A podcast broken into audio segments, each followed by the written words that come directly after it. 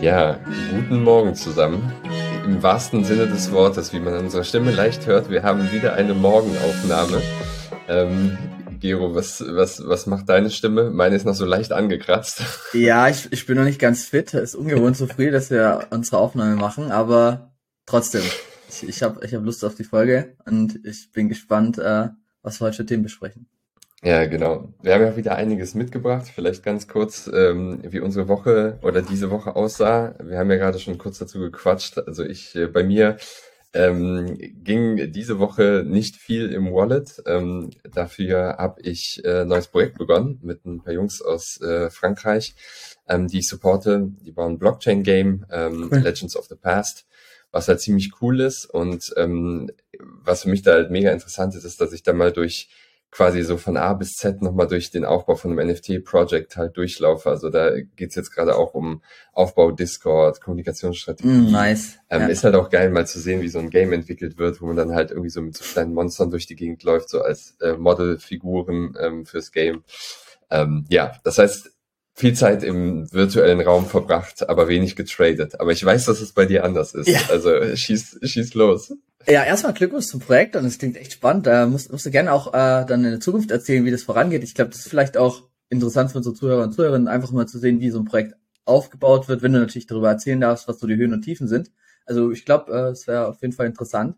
Ähm, und bei mir in der Wallet ist einiges passiert. Äh, Markus, äh, ich hatte es dir ja schon geschrieben und äh, ich habe mich von dem Klon getrennt. Ne? Also ich muss müssen wir auch gucken, was was wir äh, auf den Visuals äh, jetzt nehmen als Profile Picture. Da muss ich erstmal gucken. Ich habe zwei zwei von äh, zwei Rangers jetzt. Ich weiß aber gar nicht, ob ich die nutzen darf. Da muss ich erstmal gucken in die Terms and Conditions, ob das okay ist. Ja, ich würde die Folge dann hier ähm, stoppen. Ne? Jo, das so, äh, dann muss ich einen neuen Co-Host suchen. Ähm, ja, und zwar der Hintergrund halt, äh, und ich hatte kurzzeitig auch einen Moonbird, den habe ich auch leider mit zwei ETH-Verlust verkauft. Also ich bin da auch mal wirklich transparent, wenn, wenn was halt nicht äh, gut ging. Weil ich hatte, da springen wir nachher noch drüber, ich glaube kurz vor diesem SVB, also Silicon Valley Bank, Vorfall äh, Moonbird gekauft, die hatten da Geld gelagert. Äh, und dann gab es danach halt extrem Unsicherheit und der Floor ist voll eingekriegt gekracht und ich wollte halt mein Risiko ein bisschen minimieren. Das waren also meine zwei Haupttrades. Und nochmal zum Artefakt zurück. Bei mir war es halt jetzt schon mehrfach, dass das Team mich enttäuscht hat. Jetzt zum Beispiel auch mit den Kleidungen, äh, die teilweise gar nicht so aussahen, wie sie auf den, auf den Bildern aussahen, beziehungsweise auf dem digitalen ähm, NFTs. Die hatten ja erst, du hast ja erst das NFT gekauft und danach konntest du quasi das NFT gegen die echte Kleidung eintauschen. Und was jetzt halt auch das Problem war, dass halt die Lieferzeit wieder extrem lang waren. Die haben ja zum Beispiel so Kooperation mit Nike, diese Air Force, Air Force Ones, die sollen halt erst im Dezember geliefert werden. Und du hast, glaube ich, vor 12, 16 Monate den, den NFT gekauft. Und dann denke ich mir halt auch so, okay, so lange Lieferzeiten bei Artefakt, obwohl da irgendwie eine im Rücken ist, wo ich mir auch das einfach nicht verstehe. Gut, vielleicht habe ich auch keine Ahnung, wie lange so, so ein Prozess dauert, um so, ein, so einen Schuh zu, zu entwickeln, aber keine Ahnung, das, ich, ich bin irgendwie enttäuscht. Und es waren jetzt halt schon mehrfach Enttäuschungen, ähm, auch davor schon mit verschiedenen Drops. Ähm, und ich wollte es halt einfach so ein bisschen den Schlussstrich ziehen und zudem halt auch so die aktuelle Makrolage so ein bisschen auch echt nicht gut aussieht, was im Tech-Bereich aussieht und ich Krypto und NFTs zähle ich, zähle ich halt zu diesem Tech-Bereich dazu. Ähm, auch mit diesen verschiedenen Banken, die jetzt gerade am Straumeln sind, wo ich einfach für mich persönlich sage, okay, ich nehme so ein bisschen Risiko raus äh, und, und park das auch auf ETH. Ich glaube langfristig immer noch auf ETH. Also ich habe es jetzt nicht irgendwie äh, in Stablecoins oder in Fiat äh, geswitcht, sondern halt in ETH, ETH erstmal und beobachte so ein bisschen von der Seitenlinie, wie sich der Markt aktuell entwickelt. Genau, also einiges passiert und ja, ohne Klone ist super, super strange. Aber auch schon erste Nachrichten bekommen auf Discord und Grund so, ja, dass das irgendwie schon ungewohnt ist, so, ne? Aber man, und für mich auch, es war irgendwie, man, man baut schon so, so irgendwie eine Verbindung auch mit dieser digitalen Identität. Es klingt zwar super strange, aber ich glaube, äh, vielleicht können es Leute verstehen, die schon länger so einen NFT als Profile Picture haben. Ja, das fühlt sich schon so ein bisschen digital nackig jetzt an für dich. Ne? ja. ja, ist so. Also es ist dann. Es ist ja, nee, kann ich nachvollziehen. Ja, genau. Also, obwohl es halt irgendwie eigentlich total bekloppt ist. Aber ähm, ja, ja. ist ja schon, ich meine, das war ja auch einer deiner, deiner ersten äh, ja. Käufe und man, ne, ich glaube, wir sind beide ja von Anfang an drin gewesen. Ähm, ich bin nach wie vor halt noch, noch am Start. Ähm, mal gucken, vielleicht bei der nächsten Folge sprechen wir dann über meine digitale Identität, die lost ist. Aber ja, ich würde mal noch mal ganz kurz, weil ähm, was glaube ich auch super wichtig ist für, für Marken oder Markenowner, die vielleicht auch zuhören. Ähm, ich glaube, mit Artefakt und Nike, was man ganz gut beobachten kann, ähm, ist, ich sag mal, eine gewisse Intransparenz, wie eng die, die beiden verzahnt sind, ne? Oder ja. wie interne Arbeitsabläufe auch sind. Also ich glaube, es gibt eine große Gruppe, die eine Erwartungshaltung hatten, dass es sehr stark verzahnt ist ähm, und dass man auch nach außen hin merkt, wenn gemeinsame Aktivitäten stattfinden, jetzt mal unabhängig von co-gebrandeten digitalen Objekt, ne, sondern dass da auch mehr Dinge so, so ein bisschen durchrauschen, ne, also vielleicht auch von der internen Arbeitskultur, wie sind so die Prozesse, wie wird, wie werden eigentlich Projekte gestemmt, also dass man so richtig merkt, dass das halt so eine geballte, ähm, ja, wie sagt man denn, so eine geballte Koop ist. Und ich finde, das hat man halt gar nicht. Und ich glaube, das wäre so, also meiner Meinung nach, vielleicht du es auch anders, aber für Web 2 Brands, die ins Web 3 reingehen und auch ähm, ich sag mal so, in diese Richtung gehen, vielleicht auch kleinere NFT-Projekte aufzukaufen oder zu kooperieren, ist halt das Thema Transparenz einfach sau wichtig, ne? Und ich glaube, das fällt jetzt gerade so ein bisschen Artefakt und auch Nike einfach zu Lasten, ne? Ja, ja. Ja, ja. es gibt auch andere NFT-Projekte, die halt gerade straucheln. Da kommen wir ja nachher noch äh, zu Moon, äh, nicht zu, zu äh, Moonblock, sondern zu ähm, Doodles, sorry. Ich ja. gerade so, ist gerade Moonbird mit Doodles verwechselt. Moon, Moon Doodle. Ja. Ähm, und ja, ja. also genau, kommen wir noch später dazu, dass das gerade aktuell für den NFT-Markt schwierig ist. Aber ja. ich glaube, wir starten erstmal hier mit genau. Instagram, die ja auch nämlich von NFTs zurückgehen, ne? Markus, erzähl mal mehr, was du gefunden hast. Ja, genau, richtig. Ähm, also, Meta wird den Support für NFTs auf Instagram und Facebook beenden. Ähm, kurz als ähm, Auffrischer sozusagen, mentaler Auffrischer. Meta hatte ja begonnen im Mai 22 ähm, das Feature zu implementieren, also dass eine selektierte Gruppe von, von Leuten ihre NFTs featuren könnten, zeigen konnten auf ihren Profilen, Instagram und Facebook. Dann im November 22 war dann halt auch möglich, ähm, selber NFTs zu minden und auch zu verkaufen an äh, Fans oder an Follower. Ähm, das war auf Polygon basierend. Und ähm, Meta stellt das Feature jetzt ein. Die Begründung ist, dass ähm, das halt von vornherein als Test angelegt war. Sie auch sagen, dass man halt eine unheimliche Anzahl oder eine unheimliche Menge an Daten gesammelt hat, die hilft oder die helfen wird, neue Produkte zu entwickeln, die Creator auch zukünftig unterstützen. Und das halt sozusagen halt Web 2 mäßig, also rein auf die Plattform bezogen, aber halt auch im Metaverse. Also es ist nicht so, ne, da habe ich jetzt auch schon ein paar Stimmen gelesen, ähm, es ist nicht so, dass Instagram oder das Meta insgesamt jetzt alle Metaverse-Pläne begräbt und nichts mehr mit NFTs zu tun haben will, sondern der reine Verkauf, das Minden, das, das Displayen von NFTs eben auf Instagram und Facebook ist jetzt erstmal äh, quasi Schicht im Schacht. Ähm, aber die übergeordneten Pläne sind eben halt äh, nicht begraben. Ja, also das ist halt mhm. ganz wichtig. Ähm, und man möchte sich einfach auf andere Bereiche fokussieren, die Creatoren helfen, sozusagen ihre Follower zu monetarisieren. Ähm, es steht jetzt nicht in dem Artikel drin, aber man darf davon ausgehen, dass es halt etwas mit AI zu tun hat. Das gab auch in einem anderen Artikel von Mark Zuckerberg halt die Info, dass sie jetzt eine AI-Focused Group innerhalb der Reality Labs, was ja der Innovationsarm von Meta ist und der Forschungsarm von Meta ist, gegründet haben und äh, dort halt eben auch neue Produkte entwickeln. Also der Fokus shiftet sich schon, das ist völlig außer Frage von dem Thema Metaverse, ne, Vollgas da drauf, Metaverse, NFTs, hin zu etwas mehr, also auf AI. Ähm, gleichzeitig, ich meine, der Laden heißt Meta, ne? Also es wird jetzt, sobald das Narrativ wieder aufnimmt, bin ich mir ziemlich sicher, dass da halt auch Erkenntnisse, die jetzt gewonnen wurden, halt wieder angewendet werden.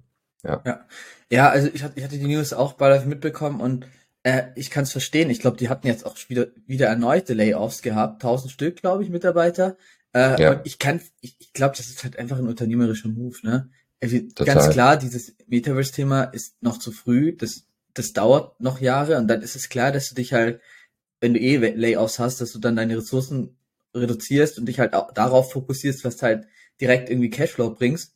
Äh, und dass Meta schon lange an AI arbeitet, das ist auch relativ klar. Die haben auch mit einer der ersten Papers rausgebracht mit Google. Also die beiden sind da wirklich weit voran, was das Thema angeht.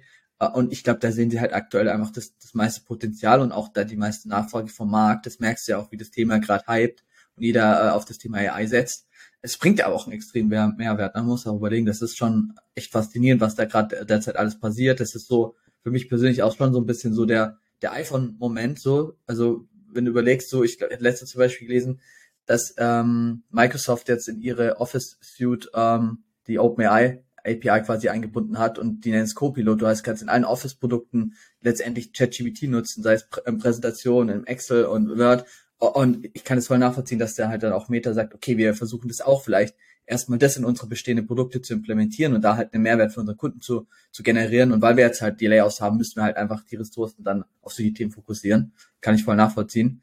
Äh, und zudem haben sie es aber ähm, nochmal zu dem NFT-Thema gar nicht so krass weit ausgerollt. Ne? Also es war immer, glaube ich, nur eine Pilotgruppe. Ich habe selber ab und zu auch mal geguckt auf Insta. Ich hatte nie die Möglichkeit, äh, mhm. dieses Feature zu nutzen. Also ähm, ich glaube, das ist einfach so ein bisschen marktbedingt halt jetzt, da wir Anführungsstrichen blöd gelaufen und das ist so ein bisschen der Hintergrund. Also, ja. Absolut, absolut. Und ich, also ich glaube, dazu ähm, kommt halt auch noch, dass, ne, ich meine, AI ist halt ein Direct Use Case für eine Riesenmasse ja. und das hatte einfach das Metaverse-Thema nicht und das hat auch ja. das NFT-Thema nicht. Ähm, auch wenn NFT-Jünger das, das äh, behaupten, das ist es einfach nicht so, dass der Space braucht einfach noch Zeit zum, zum Wachsen. Und ähm, ja, äh, genau, bin da, bin da voll, voll bei dir. Und es ist ja auch, ne, ich meine, er hat ja auch was waren es, ich glaube 24 Milliarden mittlerweile halt in Reality Labs mit, mit dem Metaverse-Thema ähm, ja, äh, versenkt. Also ja, genau, unternehmerischer Move und ähm, das macht, macht total Sinn. Ja, ja. ja. Ähm, genau, ich hätte, ich hätte einen ganz coolen Beitrag von Blockbrain mitgebracht. Die, die machen, die schreiben auch so Reports und fokussieren sich auf Security-Themen. Ähm, ist ganz cool, wenn du mal runterscrollst und, und zwei Dashboards fand ich ganz nice. Die haben einmal ähm, so die, die Entwickler, weil das ist immer so diese KPI, die ich irgendwie betrachte, ob Blockchain irgendwie erfolgreich ist oder nicht. Ob das richtig ist oder nicht, weiß ich nicht, aber ist für mich relativ logisch, kann ich gleich nochmal erzählen. Mhm. Ähm, genau, musst du ein bisschen runter ähm, scrollen. Und da siehst du nämlich, ähm, wenn wir da zu dem Dashboard kommen, da, da sieht man, wie viele Entwickler letztendlich die, ähm, die Library, die vom, von Ethereum runtergeladen haben. Und das zeigt dann ganz gut zum Beispiel auch, wie viele Entwickler gerade an, an der Blockchain im, im Ethereum-Ökosystem arbeiten, woraus genau hier, woraus ich dann ähm, ableite. Äh, an, an, ein Stückchen höher noch bitte. Mhm. Genau, das da.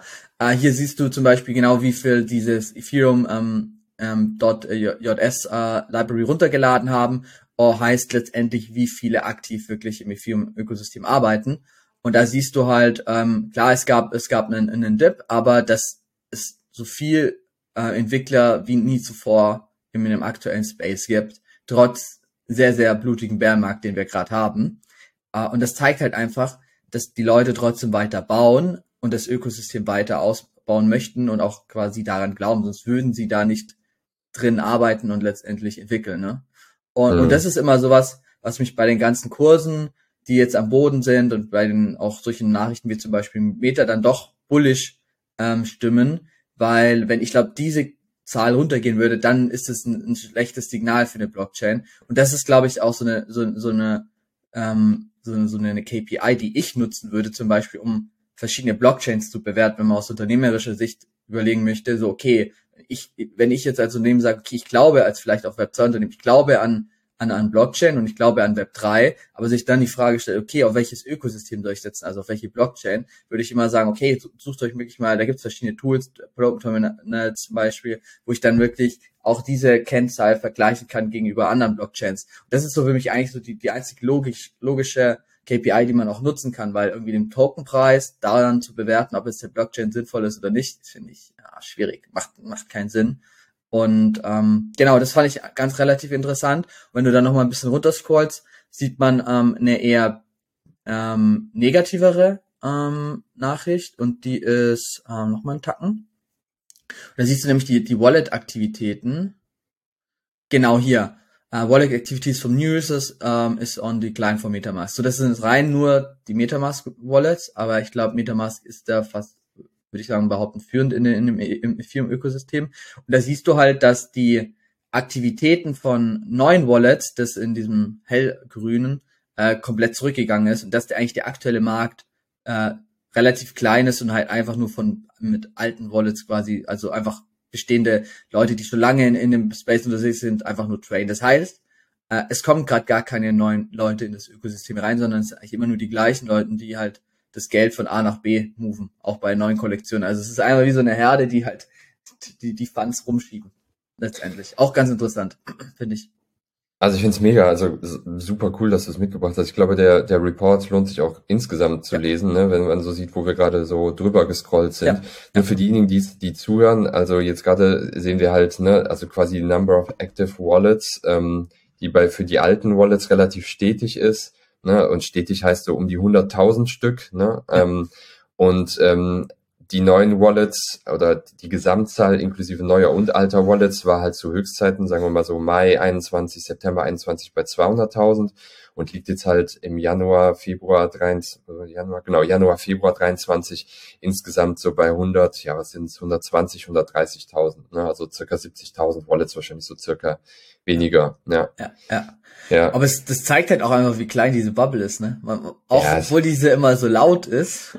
Twitter und Co. Aber das ist da immer, keine Ahnung, in, in Peakzeit 200.000 oder ein bisschen mehr, das ist halt, ist halt nicht viel, ne? Das ist, nee. das ist super wenig. Ja, also, und es kommt ja auch, ne, seien wir ehrlich, es kommt ja auch dazu, ne, was du eben auch so ein bisschen meintest, sind so die Leute, die sich gegenseitig so ein bisschen die Transaktionen so ja. hin und her oder die Assets hin und her schieben. Das sieht man halt an den stetigen alten Wallets, wie du gerade gesagt hast. An der gleichen, zur gleichen Zeit muss man ja auch sagen, wenn wir ehrlich sind, Mai, also Mai 21 bis September 21 oder Oktober 21. Ich würde jetzt mal vermuten, dass auch ein Teil der neuen Wallets vielleicht von ein und derselben Person halt erstellt ja. wurden. Weil ja, natürlich genau. Trading Activities und auch Security Gründen, was ja auch richtig ist, ne? Man hat dann halt mehrere Wallets, die man sich anlegt und der, den Effekt gibt's natürlich halt insbesondere dann, wenn der Markt in einem, in einem Rausch ist. Und das geht mhm. natürlich zurück, wenn er jetzt halt nicht in einem Rausch ist. Aber ähm, ja, es ist einfach krass, wie klein dieser, dieser Bereich ja, ist. Ja, es ist, ist verrückt, wenn man mal wirklich so die Zahlen sieht. Klar gibt's noch andere Wallets, da kannst du vielleicht noch was drauf rechnen, aber ich würde mal so grob aus der Hüfte schätzen, Metamask hat schon so 80, 90 Prozent so ja. Ähm, ja, durch Marktdurchdringung, was die Wallets angeht. Vielleicht gibt es ja. auch Rainbow noch irgendwelche Ledger Live oder so, aber ich glaube, Großteil geht schon darüber. Ja. Also ich meine, was ja. hier jetzt halt noch nicht drin ist, sind, halt, sind halt die NFT-Projekte ähm, oder Digital Asset-Projekte, die, wo man jetzt halt dann per Kreditkarte kaufen konnte. Ne? Da gab es ja auch diverse, sag ich mal, über die Zeit, stimmt. wo du dann ja. ähm, ne, wo du dann halt äh, das, das in anderer Form gemanagt wurde, aber hast recht, weil er ja. wird ja im Hintergrund eine Wallet angelegt, das ist ein anderer Provider, das, das ist dann nicht MetaMask na, nativ, das stimmt, hast recht, ja. und da sind da schon auch einige dazugekommen, ja. Ja, das ist, so gerade die Leute, ja. Ja. Es ist schwierig, da einen Gesamtüberblick zu bekommen. Es wäre cool, wenn es jetzt da irgendwelche schlauen Leute mhm. gibt, die da so Dashboards hätten, aber ich glaube schon mal ein ganz guter Überblick. Ja, absolut. Ja, so cool. Also wie gesagt, äh, geil, dass du es mitgebracht hast und ja, lohnt sich echt, ja. den Report mal anzugucken. Ja, der Report ist gut. Also ah, kann ich auch empfehlen. Macht, macht Spaß, da zu lesen. Genau, wir schwenken einmal rüber zum Thema Blockchain Gaming. Ähm, warum bringen wir immer mal wieder auch News aus dem Blockchain Gaming Bereich mit? Weil gerade wenn man sich mal so anschaut, was ähm, Web2-Brands in Sachen Web3 gemacht haben, so über die letzten anderthalb Jahre, ähm, da sieht man halt, dass das Thema Gamification einfach eine unheimliche Rolle spielt. Ne? Also gerade so bei den Luxury-Brands, so Louis Vuitton, Gucci, ähm, wo es ja Minigames gab. Ähm, also das Thema Gamification ist einfach super relevant. Wo kommt das Thema Gamification her oder wird vorangetrieben? Im Web3-Space von Blockchain, Blockchain-nativen Games. Das heißt Games, die halt letztlich Web3-Elemente, NFTs, Tokens implementiert haben.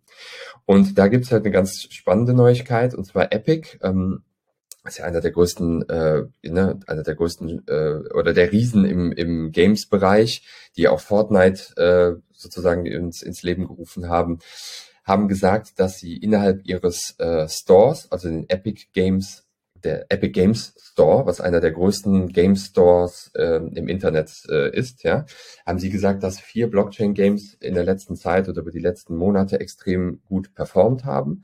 Zwei davon sind zum einen Blancos Block Party. Ich weiß nicht, ob du davon schon gehört hast oder das auch gezockt hast. Ich hatte das am Anfang mal gezockt. Ähm, das war tatsächlich halt ganz cool, weil da auch eine relativ große Userbase drin war, sehr viele so Social Engaging Elemente drin waren. Also das lohnt sich einmal anzuschauen. Das ist das eine Game, was sehr gut performt hat. Und das andere, ähm, das andere Crypto-Game, das kenne ich selber nicht oder habe ich selber nicht gespielt, ähm, das ist eine Metaverse-Plattform Core. Das würde ich mir jetzt auch nochmal angucken.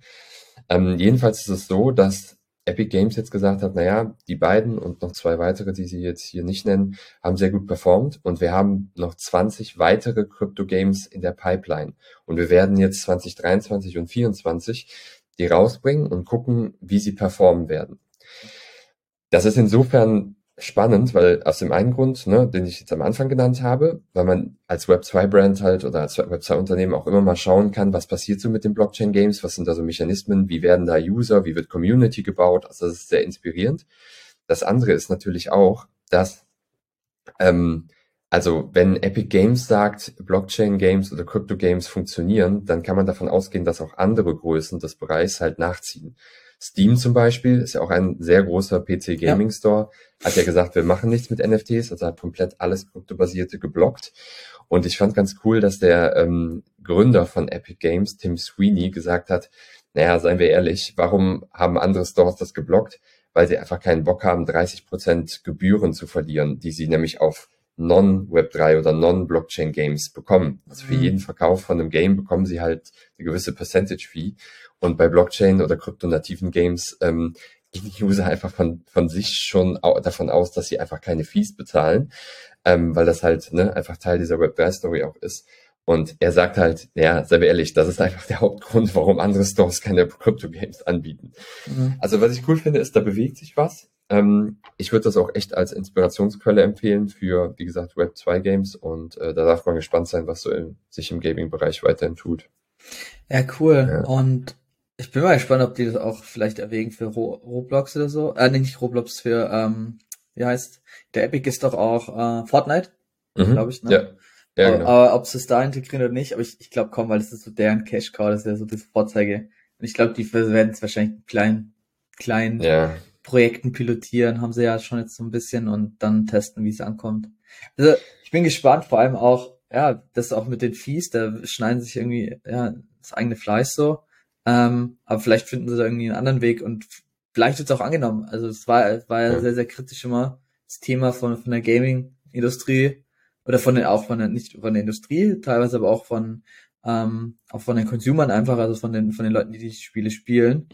Und aber ich finde ich finde trotzdem auch, dass es Long-Term definitiv Sinn macht und auch Yuga mit aller Zeit geht ja komplett in diese Richtung Gaming und das wird spannend. Vielleicht, wenn die dann auch was vorlegen und zeigen, wie so ein, so ein Businessmodell gut funktionieren kann, vielleicht schauen sich das dann andere ab. Das kann ich mir gut vorstellen. Also, cool. Cooler Artikel auf jeden Fall. Spannend. Dann eine nächste Hiobs-Botschaft und zwar Doodles, ich glaube, das ist einer der, der Founder oder der Co-Founder, hat ähm, announced, dass sie kein NFT-Projekt mehr sind. Dass da, also der ganze Artikel ist für mich super wirr. Also gab es auch echt gemischte Diskussionen. Manche sagen sehr, sehr gut. Ich habe immer nur gesagt, ich verstehe gar nichts. Weil sie sagen dann, okay, sie wollen ihre Ressourcen anderweitig nutzen und Building in Public, bla bla bla und weg von der Spekulation, was sich erstmal sehr, sehr gut an, anhört. Und dann so, ja, Long-Term Vision. Ähm, und wir wollen halt nicht mehr Geld ähm, verwenden für Leute, die halt das irgendwie nur aus finanziellem Interesse ähm, nutzen. Mhm. Und ähm, haben sie nie, werden sie auch nie. Und sie sagen aber im letzten Satz dann auch, wir, wir werden mehr Energie darauf fokussieren, auf die Leute, die äh, unsere loyalsten Collectors sind. Also für, für mich, Markus, sind es nur Fragezeichen, weil was heißt es jetzt, wir sind kein NFT-Projekt? Also wenn ich das lese, würde ich sagen, okay, du als Holder du wirst nicht mehr berücksichtigt. Das heißt, du kannst nicht davon erwarten, dass du irgendeinen Value bekommst, äh, weil wir haben jetzt EVCs im, im Nacken, heißt, denen müssen wir irgendwie auch Geld bereitstellen. Ähm, wir sind jetzt ein Unternehmen, wir wollen ein Franchise aufbauen, heißt, wir müssen Revenue irgendwie generieren, heißt, wir müssen Sachen verkaufen, heißt, du als Holder bist irgendwie letzte Platz in der, in, in der Nahrungskette quasi von uns. Und du kriegst dann vielleicht irgendwelche Krümel ab so interpretiere ich das, aber im letzten Satz sagen sie dann wiederum, äh, okay, wir wollen unsere loyalen Holder irgendwie belohnen. Also für mich ist es irgendwie vom, von, von der Kommunikation her komplett fail, weil ich verstehe nichts. Aber vielleicht bin ich ja auch irgendwie zu blöd und äh, man muss das nur anders interpretieren. Aber wenn du, wenn du die Kommentare durchliest, es kommt nicht gut an. Und der Floppreis ist auch komplett eingebrochen. Also, ich habe keine, also ich verstehe wirklich nicht, was, was, was sie damit äh, äh, sagen wollen. Also, wie würdest du es denn jetzt interpretieren? Du bist ja Marketing-Experte und was, was sagst du? Was sagst du? War das eine, eine gute Message? Kommt bei dir da eine klare, eine klare Vision an, eine klare Aussage an oder ist bei dir auch nur okay? Äh, schwierig. Boah, also ich muss gestehen, ich hab's, ähm, ich habe es ich hab's nicht mitbekommen. Ich muss aber, ich, also ich, ich also ja. ich habe aber auch niemanden in meinem, ich sag mal, Ökosystem, der irgendwie so Doodles Anhänger oder Doodles Begeisterter oder Holder, Collector, wie auch immer sie jetzt heißen. Ja, ich auch nicht. Ist, da bekomme ich gar nichts mit und ich habe es auch, ich habe auch online einfach nicht mitbekommen. Ja. Also ähm, du bringst gerade tatsächlich sehr, sehr frische News äh, hier rüber, auch, auch für mich. Ähm, das heißt, äh, du bekommst jetzt meine unverblümte Antwort. Ich bin jetzt gerade tatsächlich etwas geschockt ähm, über die Tatsache, dass sie sagen, sie sind kein NFT-Projekt mehr. Das ist das eine. Das andere ist die Art der Kommunikation tatsächlich. Mhm. Ähm, weil, und wenn man sich die Kommentare mal anguckt, ich gehe nochmal ganz hoch. Also, also wenn man hat sich glaube auch nochmal kommentiert, wenn du noch einen Tacken runter gehst. Äh, sorry, was meinst du? Äh, da hat der Dudi, warte mal, wo war das? Ja, noch einen Tacken runter. Da, genau, Pub, äh, warte, ja, noch ein bisschen hoch. Ah, hier. Ja, was hat er da? More. Also der, genau, müssen wir kurz erklären, was wir uns anschauen. Also ja. ähm, oben war dieser originale Post von diesem, okay, Pupi. das ist natürlich auch ein grandioser Name für Zeug von Seriosität. Ja. Ähm, das ist einer der Founder. Und er hat halt nach all den Kommentaren, die auf dieses Announcement gekommen sind, die sagen wir mal überwiegend kritisch negativ waren, hat er jetzt auch nochmal einen Kommentar geschrieben äh, und sagt, ja, ähm, du, das ist kein NFT-Projekt, das ist wahr, aber es ist auch wahr, ähm, dass ich meine gesamte Karriere ähm, dem Thema Blockchain gewidmet habe. Ähm, ich werde niemals quasi aufhören, ne, so dieses Promises der Web3-Welt äh, weiterhin äh, zu, wie sagt man denn, zu verfolgen. Ja. Äh, Doodles ist als NFT-Projekt gestartet, aber wir wollen es halt größer machen in Media-Franchise. Ähm, genau, und dann sagen, betont er halt nochmal, weg von Spekulation, ne? genau. Ähm, also wirklich mehr zu einer, ja, also ich hätte jetzt so Market Web2 Company, aber. Ja, ja. ja genau, ähm, in die Richtung. Naja, ich würde halt schon sagen, also Genau, um das, um meinen Gedanken halt fortzuführen, also genau, erstmal kurz überrascht, dass es halt keine, dass sie sich nicht mehr NFT-Projekt nennen. Ähm, die Art der Kommunikation, ich glaube, das war klar, dass da halt sehr viel, wie sagt man denn, Unmut auch entsteht ähm, von denjenigen, die auf Spekulation aus sind. Mhm. Ähm, und während ich spreche, entwickelt sich mein Schock so ein bisschen in, ich finde es eigentlich ganz gut, weil äh, auch mit dem Kommentar, den ich jetzt hier lese, weil ich glaube auch wirklich selber, dass wir weg müssen von diesem reinen spekulativen Ding. Also wenn das NFT, wenn die größten Blue Chip Projekte, und jetzt können halt Leute sagen so, ja, aber wach auf, Junge, ne, ähm, ist halt nun mal Price Action, ist auch völlig fein, aber ich habe was dagegen, dass es halt nur Price Action getrieben ist wenn man mit Leuten spricht und sagt, hey, hier, ne, wie bewertest du die NFT-Kollektion oder ähnliches, dann kommen automatisch halt immer diese Floor-Price-Nummern und das geht mir tatsächlich auch selber auf den Senkel. Weil ja. wenn die, wenn, wenn, wenn wir bei den Blue-Chip-Projekten nur über Floor-Price sprechen, dann, dann, dann ist mit diesem Space halt irgendwas falsch. Und deshalb finde ich es eigentlich ganz gut, dass er halt, dass sie einen Schritt machen und sagen, hey, wir sind eine Media Company, wir sind Collect, wir, wir sind eine Company, da dreht sich um Collectibles, Leute sollen sammeln und und und, aber es soll weg halt von rein spekulativ gehen. Und wer weiß, was da halt kommt. Ne? Also ich meine, der, die Negativkommentare sind jetzt wahrscheinlich von denjenigen, die sehr viel spekulieren. Ja. Ähm, ja. Ja, also ich, ich verstehe dann deinen Kommentar und ich stelle mir da auch immer oft die Frage, was, was, was sind eigentlich der NFTs und sind es irgendwie die Produkte oder nicht? Oder ist es irgendwie so ein Sidekick? Und ich glaube halt, je, also fast jedes NFT-Projekt tut sich schwer, konstant Value für ihre Holder zu delivern. Und jetzt aktuell auch mit der ganzen Royalty-Problematik und dem eh niedrigen Volumen im Markt. Ich glaube halt, dass rein nur, wie, wie was nennen möchte, ein NFT-Projekt ohne irgendwelche Produkte, das kann nicht überleben. Das kann kein Business-Case aufstellen, wo du halt auch, sag ich mal, Mitarbeiter und so bezahlen kannst, aber auch irgendwie Value für die Holder schaffen kannst. Also ich glaube, das, was halt in den Bullmarkt easy ging, aufgrund von dem hohen Trading-Volumen durch diese ganze Spekulation, geht gar nicht mehr. Deswegen finde ich die, die Nachricht auch gar nicht schlecht, aber dann frage ich mich halt auch, als, also wenn ich jetzt als Holder in Doodles drin wäre, aus reinen Spekulationsgründen, und da bin ich auch ehrlich, ich bin auch in manchen Projekten drin, rein, rein aus, um, ähm, aus Upside-Gründen rein auch, weil ich das teilweise als Investment sehe, obwohl man es eigentlich nicht tun sollte, weil die meisten NFT-Projekte es eigentlich nicht sind und auch am aktuellen Markt sehr, sehr schwierig ist. Ich würde halt auch als Holder direkt rausgehen, weil ich, für mich ist trotzdem unklar, was ich jetzt davon hab, auch wenn ich die Message verstehe. Weißt du, wie ich meine? Also es ist mhm. so, ich bin da zwiegespalten. So, einerseits verstehe ich die Vision aus unternehmerischer Seite, die Kommunikationsart war ein bisschen blöd, das hätte man anders formulieren können.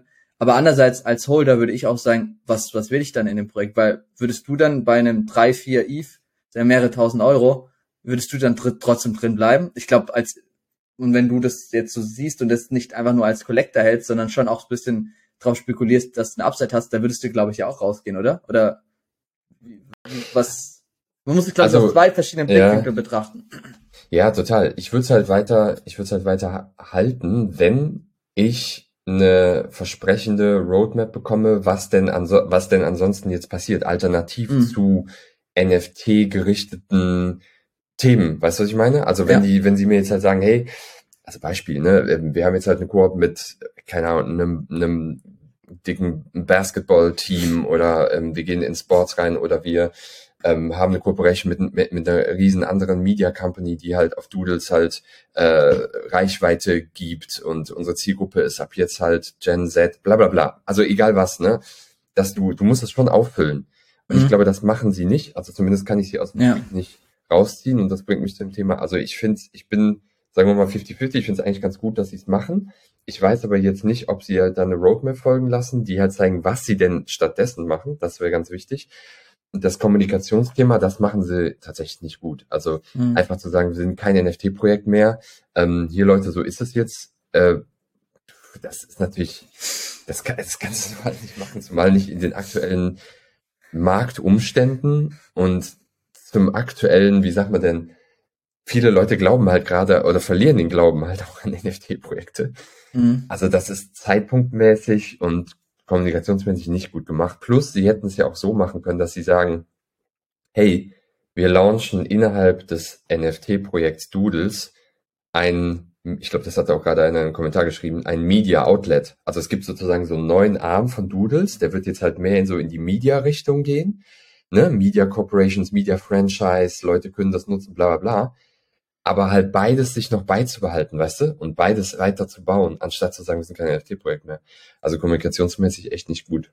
Ja, ja krass. Aber ja, ich sehe das teilweise auch ähnlich. Also Unternehmerisch okay. finde ich okay, als Holder würde ich aber auch rausgehen. Kann ich verstehen, warum der Floppreis ein, ein, ein Crash. Ja, oder ja. Oh ja, Mann. okay. Das, das ist auch nochmal ein netter Kommentar, den hast du gar nicht gesehen. ja, den lassen wir jetzt aus. Okay. Gut, ich glaube, wir fangen ähm, erstmal an ähm, mit, mit meiner News. Äh, oh, Daniel, du hast noch eine. Sorry, ich äh, hatte ich ganz übersehen. Ja, passt. Go for genau, ähm, be genau, bevor wir in den, in den Deep Dive sozusagen reingehen, ähm, weil ansonsten sprengen wir diesen Morgen auch komplett die, die, das Folgenlimit. Ähm, noch eine, eine weitere Neuigkeit. Ähm, also wir sehen halt, bewegt sich viel im NFT-Space Doodles, die sagen, sie sind kein NFT-Projekt mehr. Äh, Artefakt kommt so ein bisschen nicht aus den Pötten oder in die Pötte. Ähm, eine der allerältesten NFT-Kollektionen im Anime-Bereich. Ähm, und ich kann es wahrscheinlich jetzt nur falsch aussprechen, aber ich nenne es jetzt einfach Zero, Zero and One äh, Force, also 0 N1 Force für diejenigen, die es sonst anders ausgesprochen haben, ähm, wurde übernommen, also quasi rausgekauft von einer Gruppe von Ex-Binance und Ex, ähm, äh, oh Gott, jetzt habe ich den Namen vergessen, YGG, ähm, nicht Luga, scheiße, egal. Ähm, komme ich gleich noch drauf. Wurde auf jeden Fall rausgekauft, was ich spannend finde, dass es ähm, Ex-Binance Executives sind, also Leute, die halt auch im Crypto-Space sich äh, vermeintlich auskennen, äh, hoffentlich. Ähm, und ich habe es einfach deshalb ähm, mitgebracht, weil ähm, ich glaube, einer der größten Käufe war ja auch von Yuga Labs mit den CryptoPunks. Ähm, also ich sag mal, dieser andere Strom, dass IPs, also NFT-IPs, übernommen werden oder verkauft werden, gekauft werden, der scheint halt auch nicht zu stoppen. Also da scheint immer noch Aktivität zu sein, ne? weil ich meine, äh, Zero and One war oder ist ein Blue Chip NFT-Kollektion, kann man glaube ich schon so sagen, weil sie mittlerweile auch seit 2021 August über 54.000 ETH, also 90 Millionen in Transaktionsvolumen haben. Ich glaube auch eine sehr loyale Holder-Community haben. Ich bin selber nicht drin. Du sagtest ja schon, du bist auch nicht drin. Ähm, also ganz spannend, was da, was da so abgeht. Ähm, also die Founder sind wohl auch raus, wenn ich das richtig gelesen habe. Ähm, es wird auch ein neues Management-Team äh, eingesetzt. Ähm, es gibt wohl auch schon konkrete Pläne, was jetzt halt dann ne, Roadmap-technisch äh, mit Artisten, also Artistenkooperationen passieren soll. Also da ist viel Bewegung drin. Ähm, bin mal gespannt, was da halt noch so kommt, ob wir auf zukünftig noch mehr Übernahmen eben von NFT-IPs sehen werden. Ja. Cool. Ähm, genau. Ja, spannend. Also ich, ich kann da gar nicht viel ergänzen. Ich bin im Projekt null drin. Also ich habe das auch nie verfolgt. Ich weiß nur, dass so einer der ersten war. Auch utopische Preise teilweise dafür getradet wurden, aber ich leider nie verfolgt. Deswegen. Aber ich bin gespannt. Vielleicht könnt ihr das irgendwie drehen und dann doch da irgendwie äh, auch einen Business Case draus, ja. draus machen und ja das äh, ja, zu Erfolg führen. Genau. Nice. Yield Guild Games. Wie konnte ich das vergessen? Eine der ah. größten Gaming, äh, Gaming, wie sagt man, Gaming Communities, äh, die es gibt da. Yield Guild Games, genau. Ja, die haben auch eine Token, da habe ich im Bullmarkt auch ein bisschen gekauft. Ich glaube 90, 95 Prozent im Minus. ja, gut. Giro, das, darum geht's ja nicht. Es geht nicht um Spekulation im Kryptobereich. Es geht um Building. So. Genau. Okay. Dann ähm, würde ich sagen, Gehen wir ein bisschen in den Deep Dive rein. Ne? Wir hatten ja den, den Vorfall ähm, mit SVB und ähm, USDC von Coinbase. Also SVB ist, ähm, war, war oder ist einer der größten Banken aus den USA, Silicon Valley Bank. Und ähm, es gab den Vorfall, dass der, der Stablecoin USDC ähm, entkoppelt wurde von seinem tatsächlichen Wert. Normal ist der immer an, an den US-Dollar-Wert gekoppelt. Ähm, und wir fangen jetzt erstmal so ein bisschen an zu erklären, was sind überhaupt Stablecoins und welche verschiedene Formen von Stablecoins gibt's und warum gibt's die überhaupt? Und dann leiten wir so ein bisschen über zu, zu dem Vorfall mit äh, Silicon Valley Bank, was da vorgefallen ist und versuchen das so bestmöglichst irgendwie zu erklären damit, weil auch das so ein bisschen der Impuls aus der, aus der Community von NFT University kam, auch wenn ich mal das Thema ein bisschen genauer beleuchten und ich glaube auch viele, ähm, wenn man an Kryptowährung denkt, eigentlich nur so Bitcoin, Ethereum kennen und gar nicht wissen, dass es vielleicht sowas wie Stablecoins gibt. Ähm, da achten wir einfach mal weil wir auch so ein bisschen Education ja bei uns in einem, in einem, in einem Podcast oder Videocast mit reinbringen wollen, dass wir das Thema genauer beleuchten. Genau, und da habe ich einen sehr, sehr guten Artikel von Finanztipp gefunden. Äh, Finanztipp ist ja eigentlich eher so klassische Finanzliteratur, wo so ETS, Aktien und so weiter beleuchtet, aber ich fand den, haben das echt gut aufbearbeitet, auch relativ einfach beschrieben und ich glaube, das ist so für den Einstieg eigentlich perfekt. Und ähm, hier ist es einfach ganz gut erklärt, so die Stablecoins sind jetzt eigentlich Kryptowährungen, die an tatsächliche Vermögenswerte wie zum Beispiel den US-Dollar gebunden sind. Es gibt auch Stablecoins, die an den Euro gebunden sind, aber die meisten sind tatsächlich an den, an tatsächlichen US-Dollar gebunden. Und ähm, was auch wichtig ist, dass so der, die, die der Charakter von so einem Stablecoin ist, dass es eigentlich nicht darum geht, dass der Wert steigt, sondern dass es eigentlich stabil ist, so wie halt eine Währung halt auch im tatsächlichen Leben. Das heißt, der, der, der, der Wert von so einem Stablecoin, der bleibt eigentlich nahezu immer konstant und einmal auf dem Level, an dem Asset, an das es gekoppelt ist. Also wenn zum Beispiel ähm, wir den USDC haben, das ist ein Krypto-Stablecoin, der den Wert von einem, von einem US-Dollar widerspiegeln soll, dann ist der Wert eigentlich immer parallel gleich, so wie der, der, der Wert von einem US-Dollar in der tatsächlichen Fiat-Welt auch ist. Das so als, als wichtigste ähm, Information. Das heißt, man hat, wenn man einen Stablecoin hat, in der Regel keine Kursschwankungen, welche man natürlich bei Bitcoin und Ethereum hat, was halt super volatil ist. Und genau, also so wie, wie der Name eigentlich sagt, sollte der Stablecoin Stabilität bringen und äh, ist bei jeden anderen äh, Coins aber anders, wie diese technisch umgesetzt ist. Wenn du jetzt noch mal ein bisschen runter scrollst, da sehen wir weiter, ähm, noch einen Tacken weiter. Äh, mal zu den verschiedenen ähm, Charakteren. Also es gibt ähm, welche Arten, genau, ich glaube, wir müssen zu dem Artikel welche Arten. Also es ist einfach nur mal so die Einleitung, auch was ich erklärt habe, dass halt, äh, genau, hier sieht man es zum Beispiel auch nochmal gut visualisiert äh, an alle Leute, die zuschauen ähm, dass man halt bei einem klassischen, äh, das, das einmal das in Orange ist die die Bitcoin, ähm, ja die, die, der, der Graph, wo der der Wert kursiert und hier der Stablecoin, der ist eigentlich immer konstant gleich auf dem gleichen Level. Äh, und wenn du jetzt weiter runter scrollst, dann siehst du, es gibt drei verschiedene Arten von von Stablecoins. Es gibt einmal genau hier, ähm, es gibt einmal Fiat gekoppelte Stablecoins. Das heißt, ähm, für jeden Kryptowährung Stablecoin habe ich auch ein US-Dollar in echt. Das heißt, wenn ich irgendwie 100 Stablecoins USDC rausgeben möchte, brauche ich 100 Dollar Bills auch auf meiner Bank. Das heißt, der Wert ist immer eins zu eins hundertprozentig genau gedeckelt. Ähm, und da sind die zwei bekanntesten äh, Stablecoins, die halt wirklich im Cash Reserven auch äh, gebaked sind, ist halt einmal Tether, äh, Tether und einmal USD äh, Coin, also USDC. Äh, Tether ist ähm, vermehrt in der Kritik gewesen, weil sie anscheinend halt nicht diese Koppelung haben, ne? Dass sie sagen, okay, du hast vielleicht irgendwie 1000 Tether ähm, Stablecoins, aber vielleicht äh, man wurde nie überprüft, ob sie auch wirklich diese 1000 Dollar äh, nur als Beispiel jetzt auch in der Bank hinterlegt haben, weil vielleicht haben sie nur 100. Das heißt, sie würden eigentlich Geld drucken, obwohl das gar nicht so hinterlegt ist. Aber so basiert ja eigentlich unsere aktuelle Fiat-Welt. Ne? Früher hattest du ja, war der US-Dollar durch Gold gedeckelt oder gebaked, äh, also hinterlegt und mittlerweile ist einfach nur, es wird neues Geld durch die, durch die, durch die Banken gedruckt Ähm, aber natürlich sollte es im Crypto-Space nicht genau gleich sein, sondern sonst hast du, sonst hast du genau die gleiche Problematik. Äh, deswegen steht Tether da sehr, sehr in der Kritik, weil sie es nie nachgewiesen haben, dass sie auch wirklich das, was sie ausgegeben haben an Stablecoins, auch wirklich äh, auch als Cash-Reserven da haben. Deswegen würde ich da eher ein bisschen skeptisch sein bei dem Stablecoin. Der eher seriösere ähm, Stablecoin ist hier der USDC. Die, äh, da hängt die, ähm, die Firma Coinbase dahinter und die sind, was das Thema Regulierung angeht, ja super super Vorreiter, die arbeiten sehr, sehr eng auch mit den, mit den ähm, Behörden zusammen. Und die haben auch äh, Wirtschaftsprüfer, die das regelmäßig prüfen, dass die halt auch wirklich das, was sie ausgeben, auch haben. Und du hast auch die Möglichkeit, wenn du USDC hast über, über Circle, äh, das ist so das, ähm, sag ich mal, die Firma, die das dann auch ähm, genau, das ist, glaube ein Teil oder ein Tochter von, von, ähm, von Coinbase, die das dann auch eine Applikation anbietet, wo du halt auch wirklich dann den USDC-Coin auch in den US, ähm, USD auch ähm, in Fiat dann direkt auch um, umswitchen kannst. Also das ist so, das ist wirklich so mit den bekanntesten. Dann gibt's krypto gekoppelte Stablecoins, das heißt, der Wert, ähm, ähm, der, du hast trotzdem einen Stablecoin, der dann ähm, zum Beispiel ein US-Dollar Kurs gekoppelt ist, aber erst nicht mit, mit Fiat-Währung wie ähm, US-Dollar hinterlegt, sondern mit anderen Kryptowährungen. Das wird dann durch einen Algorithmus quasi mal austariert, dass es auf dem gleichen Wert ist.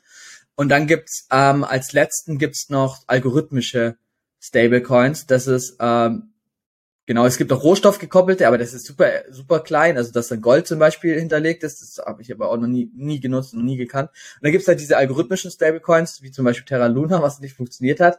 Da wird anscheinend immer halt bei einer hohen Nachfrage äh, dann irgendwie neue Coins äh, generiert und bei der sinkenden Nachfrage Coins deleted. Und da hast du, glaube ich, auch irgendwas, wo hinterlegt sein muss. Muss ich aber ehrlich sagen, das habe ich nie richtig hundertprozentig verstanden. Ich glaube auch die wenigsten, wenn, wenn irgendein Zuhörer, Zuhörer haben, die das besser erklären können, bin ich gerne offen dafür.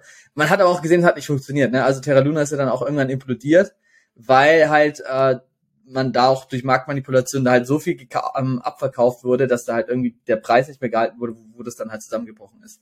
Ähm, das sind mal also grob diese drei verschiedenen Arten von Stablecoins, die es gibt.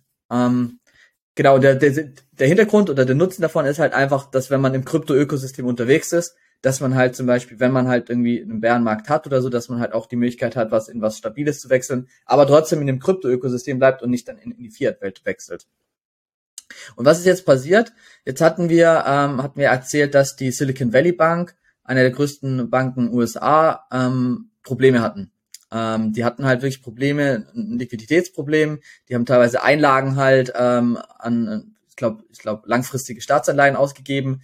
Dann wollten aber teilweise die die Banken äh, beziehungsweise die halt die die Kunden von ihnen an, an Geld, die hatten ein Liquiditätsproblem, weil es halt gekoppelt ist an diese Anlagen. Also die Banken legen ja auch immer deine Gelder an, die bei bei die die du hinterlegst letztendlich bei der Bank. Und dann gab es ein Liquiditätsproblem. Das gab dann äh, der Kurs ist abgerauscht und dann gab es da halt echt so wirklich die Angst, dass die Bank hops geht. Und äh, das Problem halt, dass Coinbase, äh, die da halt den USDC-Coin rausgeben, 8,25 Prozent ihrer Einlagen in dieser ba Bank hinterlegt haben. Das haben halt dann, dann haben sie kurzzeitig den Preis, die Stabilität entkoppelt, weil sie gesagt haben, okay, wir kommen da gerade jetzt nicht ran. Das heißt, ich glaube, diese 8,25 Prozent, da kommen wir jetzt nicht ran, deswegen sind die eigentlich gerade nicht gedeckelt, was halt dann auch Unsicherheit ähm, gebracht hat und weshalb dieser, dieser Preis bei diesem Stablecoin kurzzeitig entkoppelt hat von diesem US-Dollar, wo es dann, ich glaube, der US-Dollar-Kurs ist bei um die 1 oder 0,95 ähm, und ist runtergebrochen auf 0,8 oder 0,79. Da gab es halt Panik im Markt und, und das ist so, so ein bisschen der Hintergrund zu dem, zu dem ganzen Problematik. Aber mittlerweile haben sie das dann wieder gefangen, weil die ähm, SVB-Bank wurde, glaube ich, auch gerettet, wenn ich das richtig äh, gelesen hatte in den News. Ähm, ich weiß nicht genau von wem, ob es vom Staat war oder von, von einer anderen Bank. Und dann hat wie gesagt, der US, ähm, die Stablecoin war dann direkt eigentlich wieder zurück, ein, äh, wieder auf, auf dem gleichen Wert wie beim US-Dollar und dann hat sich das eigentlich wieder relativ beruhigt. Also es ist jetzt nicht zu vergleichen mit dem Terra Luna Vorfall, weil bei Terra Luna ist es komplett implodiert, weil die ja eigentlich wirklich die Cash-Reserven hatten und das waren halt nur diese 8,25 Prozent, die jetzt im Raum standen, wo, wo dann aber auch viele gesagt haben, ja, okay, äh, das ist jetzt nicht so ein hohes Risiko, dieses kriegt man halt auch vielleicht durch Investoren dann abgefangen, falls die Bank wirklich komplett pleite geht und das Geld weg sein sollte. Aber es wurden sie eh gerettet, deswegen ist das Problem eigentlich jetzt wieder gelöst. Ähm, das so ein bisschen als, als, als Hintergrund. Und ja, man hätte da auch äh, einen Trade machen können. Ne? Also ich hab einen Kumpel, der hat dann bei 0,81, äh, wo das war, halt ähm, den, den Coin gekauft, weil er halt darauf spekuliert hat, dass sich das wieder austariert und hat dann halt 10, 15 Prozent nach ein paar Tagen Rendite gemacht. Aber das ist natürlich super risikoreich, weil in solchen aktuellen Marktlagen weißt du halt nie, passiert da jetzt noch was Schlimmeres. Das ist halt immer so, ne? Wenn so Panik ist, dann äh, sind es halt immer, genau, so Risikotrades. Jetzt habe ich viel geredet, Markus. Wie siehst du das Thema? Nee, alles gut. Also danke, dass du, dass du so ähm, tief eingetaucht bist. Ähm, ich, ich würde mal vielleicht einen Punkt noch zum Thema sagen. Also ich hatte auf LinkedIn sehr viel beobachtet, auf Twitter, ja. auf Twitter nicht so. Da ist ja eine sehr eingefleischte Crypto-Community, die halt sehr, sehr, sehr, sehr starkes Tiefenwissen haben. Ähm, auf LinkedIn, finde ich, bewegt sich das Wissen halt dann teilweise etwas mehr an der Oberfläche, ähm, sage ich mhm. ganz ehrlich. Und was ich halt hier und da beobachtet habe, sind dann, ich weiß gar nicht, aus welchem, welchem Bereich die Person dann, dann kam, das habe ich mir nicht, noch nicht angeschaut, aber so Aussagen wie, ja, ein Stablecoin ist halt nicht stable und wieder typisch Krypto und, und, und. Man muss aber einfach mal anhand dessen, was du gerade wirklich perfekt dargelegt hast, sagen, dass der Ursprung dieser temporären Instabilität von dem Stablecoin ein sehr traditionell ein Problem des traditionellen Finanzsystems ja. war. Nicht, dass ein Stablecoin es nicht hingekriegt hat und by the way, er ist jetzt wieder stable. Es hat genau zwei Tage gedauert, bis er wieder stable ist. Ähm, nicht, weil ein Stablecoin nicht stable ist oder weil das wieder mal mit Krypto nicht hinhaut, sondern weil es ein Ursprungsevent eben im traditionellen Finance-Bereich gab, nämlich genau was du erklärt hast. Ne? Wir hatten eine Niedrigzinsperiode, die ewig gedauert hat, Geld gedruckt ohne Ende. Jetzt auf einmal, oder was heißt auf einmal, jetzt seit ein paar Monaten werden die Interest Rates, die, die Zinsen eben erhöht, erhöht, erhöht, erhöht. Führt dazu, dass es einfach dieses Liquiditätsproblem halt bei der Sil Silicon Valley Bank äh, gab, die dann, wo ich sagen muss, ist ja vielleicht ein bisschen wenig vorausschauend gehandelt. Ähm, ja. Äh, ne, ich meine, kannst mich erzählen, dass sie jetzt nicht wussten, dass irgendwann mal Rate Hikes anstehen, also Zinserhöhungen ja. nach so einer langen Zinsniedrigperiode, aber gut. Ähm, und ähm, die Silicon Valley Bank ist eine, wie der Name schon sagt, halt eine Bank, die extrem viele, viel Kundschaft halt in Silicon Valley hat. Also das ist Lemming-artig, ziehen da die Startups und die Companies zur Silicon Valley Bank, legen dort ihr Geld an. Das hat alles nichts mit Krypto zu tun. Ne? Ja, und ja. Ähm, deshalb finde ich die Aussage etwas schwierig zu sagen, hier mal wieder Krypto-Krams und der Vergleich mit USDT, also mit, mit, mit Terra, sorry, mit äh, Terra USD, der hinkt ja. komplett, auch aufgrund der unterschiedlichen Art des Stablecoins, wie du eben auch so schön dargelegt hast. Mhm. Und das Dritte, was ich, glaube ich, auch noch wichtig finde, ähm, nein, das ist kein nächster Lehman Brothers Moment. Also mhm. alleine schon, also Lehman Brothers, ne, wer, äh, die letzten 30 Jahre im Tiefschlaf war und gerade wieder aufgetaut wurde. ähm, Lehman Brothers, ne, eine der größten äh, US-Banken, die ja hops gegangen ist, auch im Rahmen der gesamten Financial Crisis, die sie so ein bisschen verspekuliert hatten. Ähm, da müssen wir jetzt nicht so tief reingehen, ähm, aber der eine riesen, riesen Unterschied ist alleine schon der, dass halt sowohl Silvergate, also die andere Bank, die so ein bisschen Probleme hat gerade, als auch Silicon Valley Bank, das sind trotzdem, das sind Nischenbanken. Das mhm. ist keine der, der, das sind keine der, der Top, Top Banken in den USA und alle, die jetzt gerade sagen, oh Achtung, alle Banken in den USA gehen hops und die Welt geht unter. Also nee, da bitte nochmal ja. genau hingucken. Das sind zwei ganz unterschiedliche Bankensysteme und da lohnt sich wirklich das Sezieren von diesen ganzen Events, die da jetzt gerade passiert ja. sind.